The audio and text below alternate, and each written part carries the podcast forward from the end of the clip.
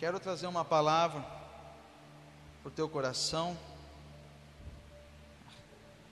nesta noite, em Gênesis capítulo 1, versículo 28.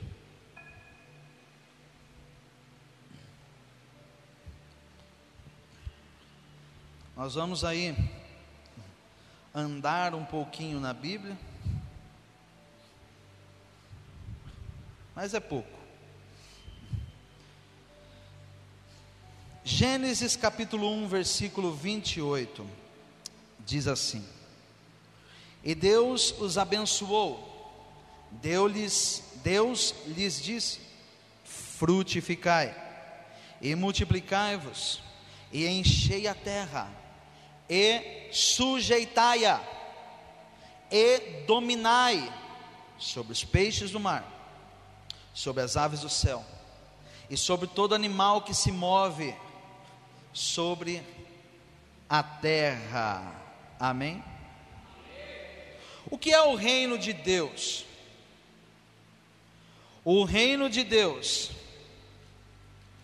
é um lugar onde Deus reina e estabelece a sua vontade. Como Deus estabelece a sua vontade?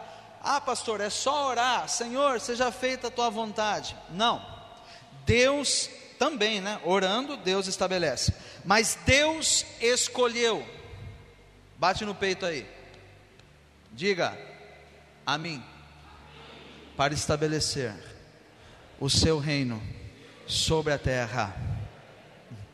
Deus te escolheu para estabelecer o reino dele aqui.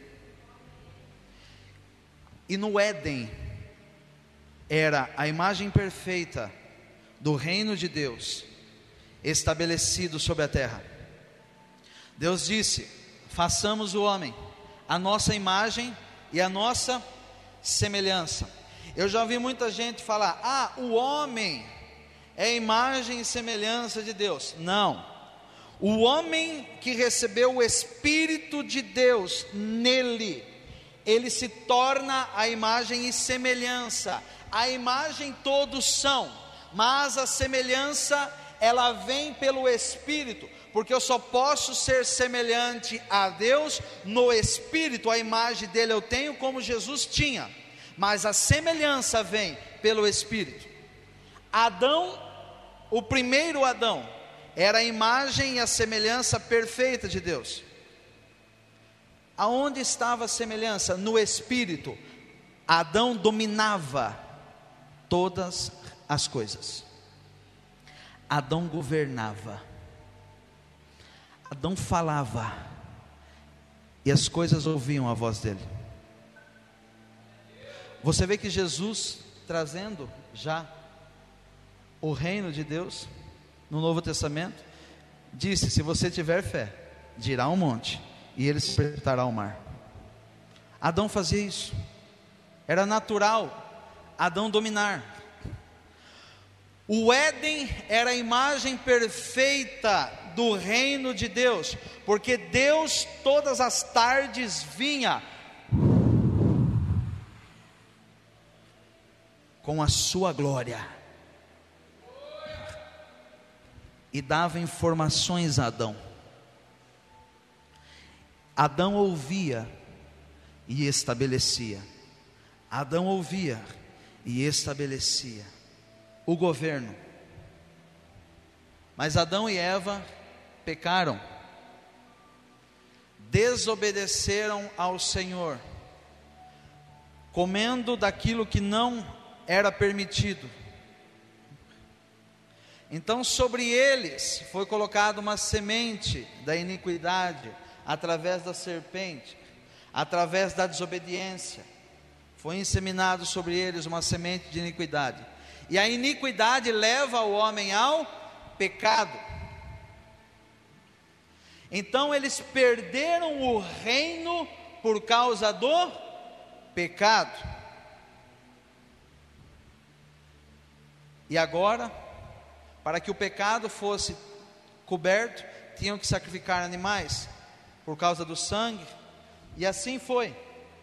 todo o Antigo Testamento, até que o último Adão vem, nascendo no ventre de uma virgem, para estabelecer novamente o que o primeiro Adão perdeu. O que, que ele veio estabelecer? Diga para a pessoa que está do seu lado: o reino que foi perdido lá com Adão. O último Adão vem e estabelece. É. E como Jesus chega para estabelecer o reino? Qual era a mensagem do Cristo? Arrependei-vos do pecado de Adão, porque vos é chegado o reino novamente. O reino novamente.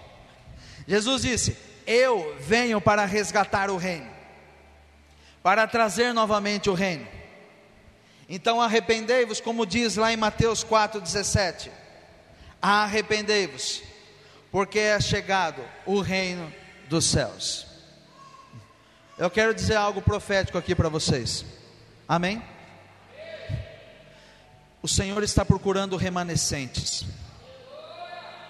que não se dobraram, que não se prostraram, que não se entregaram, principalmente jovens.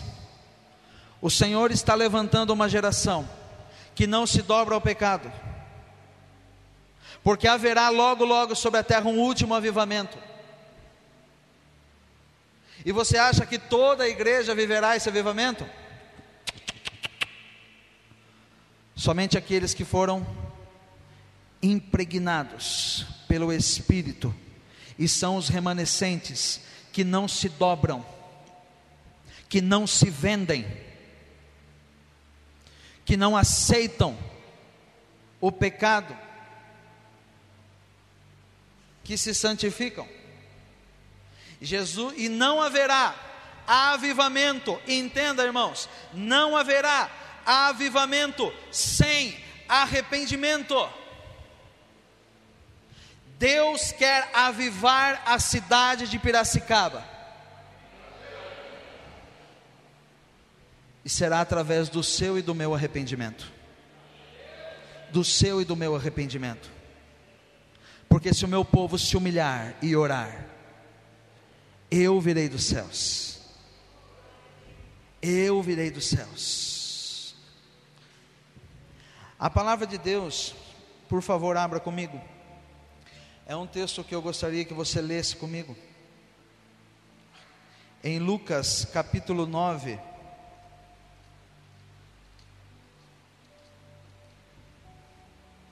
Versículo 23.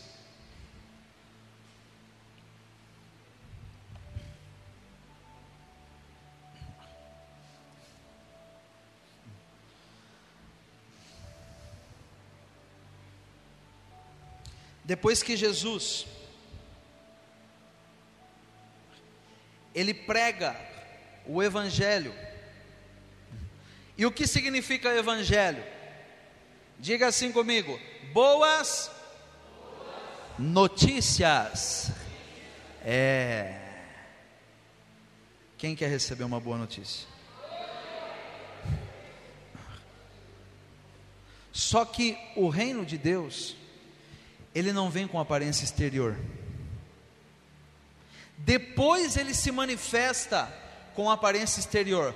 Só que Deus ele faz tudo de dentro para fora. Primeiro ele estabelece o reino aonde? Em mim. Por isso que Jesus disse, antes, Jesus podia chegar e falar assim: é chegado o reino. E aí todo mundo ia se maravilhar, ver os milagres através dele. Só que ele diz assim: Ei, eu enviei primeiro João Batista para dizer: arrependam-se, raça de cobras e tudo mais. Ele veio pregando assim. Depois, Jesus vem com a mesma mensagem: arrependei-vos, arrependei-vos. Porque o arrependimento atrai a presença. Você quer a presença? Se humilhe em arrependimento. Se humilhe em arrependimento. O arrependimento atrai a presença. Todos os avivamentos que já tiveram na terra, na história da igreja, começaram através de arrependimento.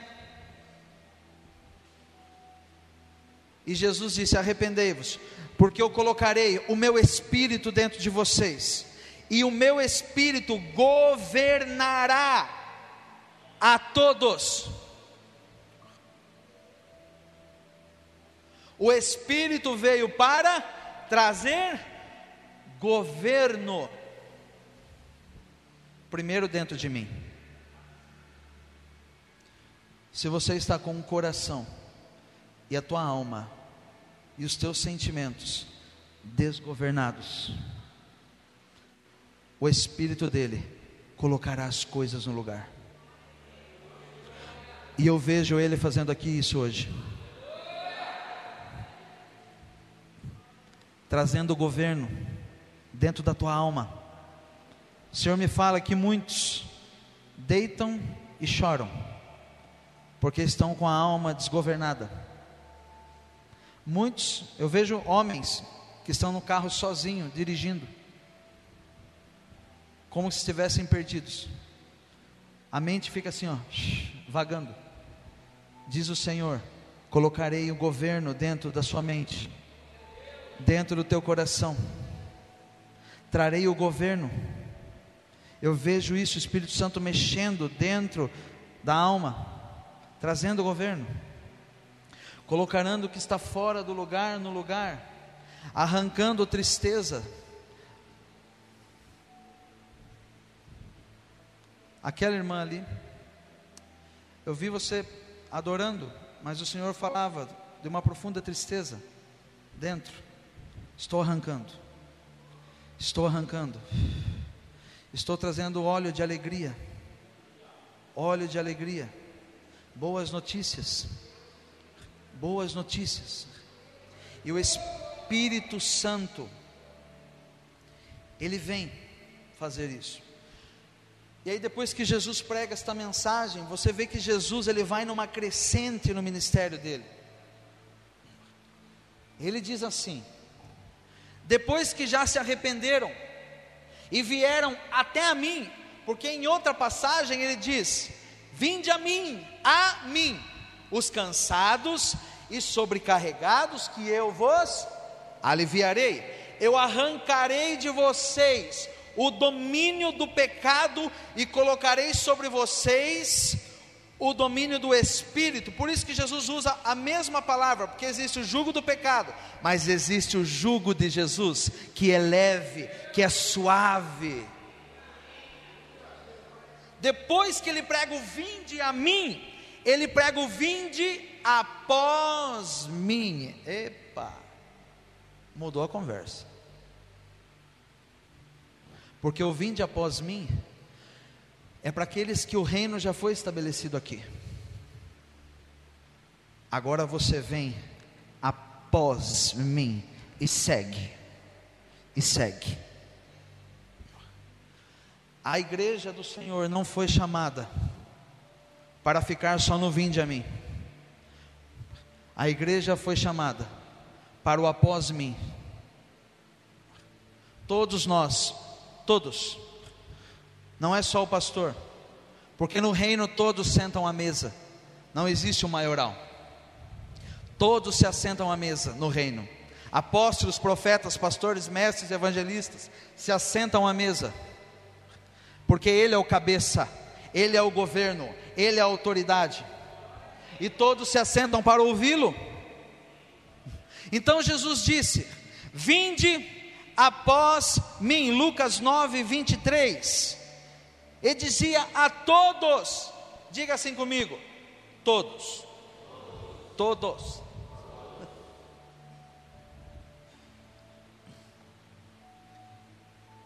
Tanto aos discípulos que se tornariam apóstolos, como aqueles que não eram discípulos, às vezes eram fariseus, mas ele diz a todos, porque ele pregava a palavra, alguns se arrependiam, outros não. Mas ele diz a todos, todos mesmo, até aqueles que um dia fizeram muitos sinais em seu nome, mas ele não os conhecia. Mas ele diz a todos: Vinde após mim. Se alguém quer vir após mim, quem quer ir após ele aqui? Quem quer ir após ele aqui? Para manifestar o reino. Se alguém quiser, se alguém quiser, por que, pastor, se alguém quiser? Porque muitos não querem. Porque muitos se assentam no banco da, da igreja e se acostumam com uma igreja bonita como essa, grande, abençoadíssima. Glória a Deus, sento lá, pastor ora, amém, vou embora para minha casa, já me alimentei, minha vida está indo legal, mas não querem ir após Ele. E Deus está chamando uma geração de remanescentes, repito isso, que se entregam para serem ativados no Espírito, para fazerem a diferença e trazerem um avivamento sobre essa cidade. Esse tema é muito interessante e é do Espírito, porque Deus quer estabelecer o reino dele, o governo dele. Deus quer arrancar o governo da mão de Satanás que o próprio homem entregou no pecado e devolver a ele. Mas para isso ele conta com você. Então ele diz: se alguém quiser vir após mim, é receber dele e manifestar quem ele é. Receber da glória dele e manifestar a presença dele aonde você estiver. No seu trabalho, na escola e nas faculdades, você foi chamado para manifestar quem ele é. Se alguém quiser negue a si mesmo. Se alguém quiser vir após mim, negue a si mesmo e tome cada dia a sua cruz e siga-me. E siga-me. Nós estamos falando de reino. E existem muitos reinos. O homem ele é corpo, alma e espírito. Amém? Tricotômico. Existem muitos reinos. Existe o reino do homem, aonde o homem é o centro, aonde a vontade do homem deve ser feita. E muitas pessoas vivem toda a sua vida, crentes, fazendo as suas vontades. Mas é chegado um tempo que Deus está falando: chega da sua vontade, agora eu quero estabelecer a minha. Existe um reino a ser conquistado, que é esse reino aqui, ó. Aonde o Senhor está nos chamando a fazer a sua vontade, não a nossa. Porque não tem como, é impossível você estabelecer o reino de Deus sobre a tua casa, sobre as tuas finanças. Se quando Deus te pede algo, você nega. É impossível. Muitos oram, tem um livro do Benihim que diz: Senhor, a tua vontade é minha. Muitos oram, Senhor, seja feita a tua vontade, mas na hora de agir, é a nossa vontade que é feita. E Ele está nos chamando a negar a nossa existência para fazer o que Ele quer. Chega de antropocentrismo. Chega de estabelecer o que queremos. É tempo de estabelecer o que Ele quer. É tempo de estabelecer a vontade dEle. É tempo de começar a dizer não, jovens. A dizer não eu não sei, eu vejo uma dificuldade tão grande nas pessoas de falar não. Eu não sei, é um medo do não. E a Bíblia diz: sim, sim, não, não, passou disso, maligno. Não existe meio termo. Ou nós nos entregamos a Cristo, ao Espírito, ou nós nos entregamos a nós mesmos e passamos a fazer a vontade do Satanás, sem que queremos e sem perceber. E Deus está levantando e derramando uma autoridade sobre a igreja para desfazer as obras do maligno em todas as áreas da sua vida. Sobre as tuas finanças, que se desfaça as obras das trevas. Mas para isso você tem que negar a tua existência e negar a sua vontade. Nos dobramos ao sistema e depois queremos avivamento. Não haverá avivamento dessa forma haverá avivamento se negarmos a nossa existência, se negarmos a nós mesmos, a quem somos. Quando eu nego a minha existência, Deus estabelece em mim a sua identidade. Deus está restaurando a identidade das pessoas. Você vê pessoas, eu não sei se tem algum psicólogo aqui. Tem? Você? Meu Deus, eu nem sabia. O que mais existe é pessoas sem identidade, não sabem quem elas são, não sabem quem é você. Aí a pessoa fala assim, que nem eu no meu caso, estou pastoreando uma igreja e eu poderia falar é, eu, eu trabalho com vidros, tenho uma vidraçaria. E eu poderia falar, eu sou vidraceiro. Pelo amor de Deus, irmão, eu não sou vidraceiro. Eu trabalho com vidro para ganhar dinheiro e sustentar a minha casa. Quem eu sou nele não é isso. E eu te pergunto: quem é você no Espírito? Para que ele te chamou? Qual a sua identidade? E isso tem muito a ver com a paternidade. Quem define o sexo de uma criança, o gênero dela, é o pai.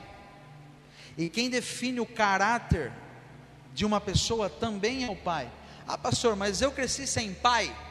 Mas existe um pai celestial que, se você tiver intimidade com ele, ele define a tua identidade.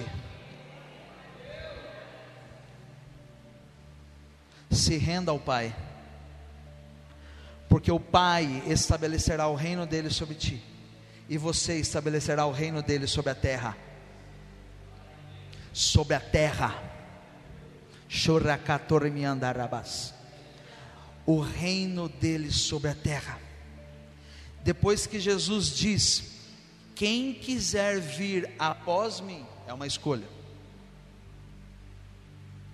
só pode fazer a minha vontade, só pode adorá-lo, manifestar a glória dele. Jesus colocou um padrão para ser um instrumento nas mãos dele. Pastor, qual é o padrão? Negue a si mesmo. O que tem de pessoas que estão à frente de obras, fazendo a sua vontade. Não está escrito. Mas o reino é dele. O reino é dele. Negue a si mesmo. Negue a si mesmo. E aí Jesus, ele diz assim: se alguém quiser vir após mim, negue a si mesmo e tome a cada dia a sua cruz. Qual era o chamado, o destino profético de Jesus? Diga assim para o seu irmão que está do seu lado: a cruz. A cruz. Jesus foi chamado para morrer por nós. E o destino dele todos os dias. Ele acordava com esse barulho no espírito dele, chegar até a cruz, chegar até a cruz. Negarei a mim mesmo, a minha existência. Não farei a minha vontade, somente a do Pai, como foi no Getsemane. Pai, se for possível, afasta de mim esse cálice. Mas, Pai, se não tiver como, seja feita a tua vontade, seja estabelecida a tua vontade, seja estabelecido o teu reino, o teu querer sobre mim. A cruz era o destino dele. Quantos milagres Jesus fez para seu benefício próprio, irmãos? Zero. Porque ele foi chamado para se entregar desde o início. O que é isso? É ser chamado desde o início para fazer a vontade do Pai, não a minha. Até quando vamos ser pessoas cheias de autocomisseração? Coitadinho de mim, tadinho de mim, esqueceram de mim, ninguém gosta de mim, ei, ai, não lembraram de mim. Sorte que Jesus nunca pensou dessa forma, porque tudo que ele fazia era para o Pai, era para o Pai. A Bíblia diz que Jesus disse assim: Eu faço o que eu vejo o meu Pai fazendo, porque eu não vivo para mim, eu vivo para Ele. Isso é estabelecer o reino. Eu te pergunto, para que Ele te chamou? Qual o destino profético que tu tens? Qual é o teu ponto de chegada? Para que Ele te chamou? Eu garanto, Ele não te chamou simplesmente para viver coisas terrenas. Nós colocamos a nossa vida, todos nós, irmãos, eu também, numa rotina sem fim. Acorda, toma café, trabalha, chega em casa, janta ou vem no culto, dorme. Acorda, não sei o que, papapá, papapá. Rotina, normal, todos têm. Mas eu quero dizer que existe algo a mais. Existe algo a mais. Você pode ser um instrumento de cura. Você pode ser um instrumento de libertação. Você pode ser alguém que tem uma chave para arrancar pessoas de prisões espirituais. Você pode ser alguém que restaura casamentos. Você pode ser alguém que é talvez a tua cruz, o teu chamado é restaurar vidas, é ministrar outras vidas. Existe algo a mais e o Senhor quer despertar em ti hoje. Que venha o teu reino, Senhor. Que se estabeleça sobre nós o teu governo. E que todos nós sejamos avivados pelo teu espírito para sermos agentes do sobrenatural. O reino de Deus será estabelecido sobre a terra através do poder do Espírito Santo. Existem pessoas aqui que são apóstolos, profetas, mestres, pastores e pastoras, evangelistas, Existem pessoas aqui que só falta elas se entregar, se negar um pouquinho, que o Senhor vai ativar a tua vida, ativar o teu destino profético, ativar o Espírito em ti. Aleluias. Lá em Romanos, eu estou terminando, capítulo 8, versículo 22 diz assim: Porque sabemos que toda a criação geme e está juntamente com dores de parto até agora. Não só ela, Mas nós mesmos que temos as primícias do Espírito, também gememos. Só um minutinho, irmãos. Acho que eu comecei no lugar errado. Espera aí. Glória a Deus. Aleluia. De carabas. Oh Jesus, nós te amamos, Senhor. Nós te amamos. Nós te amamos, Jesus. Eu sei que o Espírito de Deus está trabalhando aqui. Eu sei que o Espírito de Deus está colocando uma sede em muitas pessoas aqui.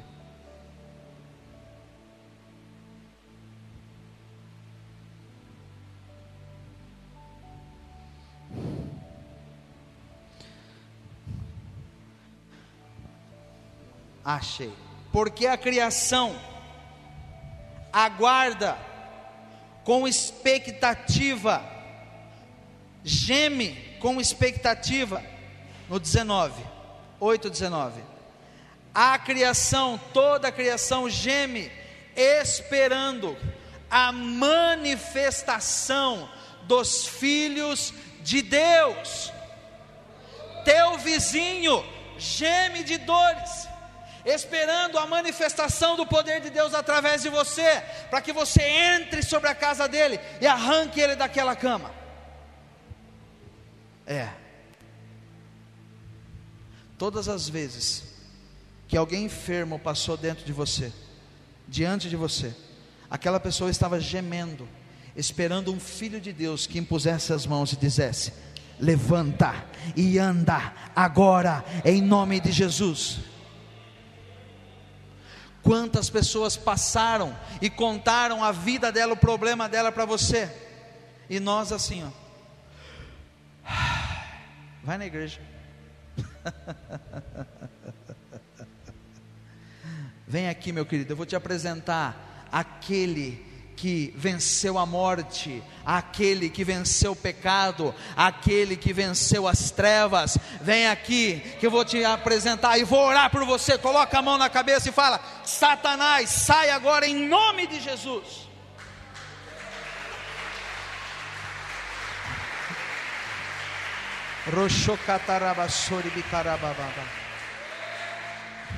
Aonde estão os filhos que vão se manifestar? Aonde estão os filhos que não vão aceitar? Romanos 12, 2. Não vos conformamos, não vos conformeis com esse mundo, mas transformai-vos pela renovação do vosso entendimento, para que todos experimentam qual seja a boa, perfeita e agradável vontade de Deus. É através de ti nós vamos transformar. Chega desse negócio, irmãos. Ah, eu vou orar para ver se Deus quer curar. Ô oh, Senhor, se for a sua vontade, pelo amor de Deus, se for a tua vontade, não. Já foi lá na cruz, só apresenta a cruz e traga a cura, traga o milagre. Você já tem sobre a tua boca autoridade para curar enfermos, expulsar demônios. Isso é manifestar o reino. Se todos nós, irmãos, fizéssemos isso, isso, o pastor e a pastora ia ter que abrir umas três quadrangular industrial lá no centro. ia chamar industrial. Não ia suportar a igreja não ia suportar de tanta gente. Despertemos para o reino, para manifestar o que Ele é. Se Ele está em ti, manifeste o que Ele é, só isso. O que Ele fez em ti, Ele fará sobre os outros.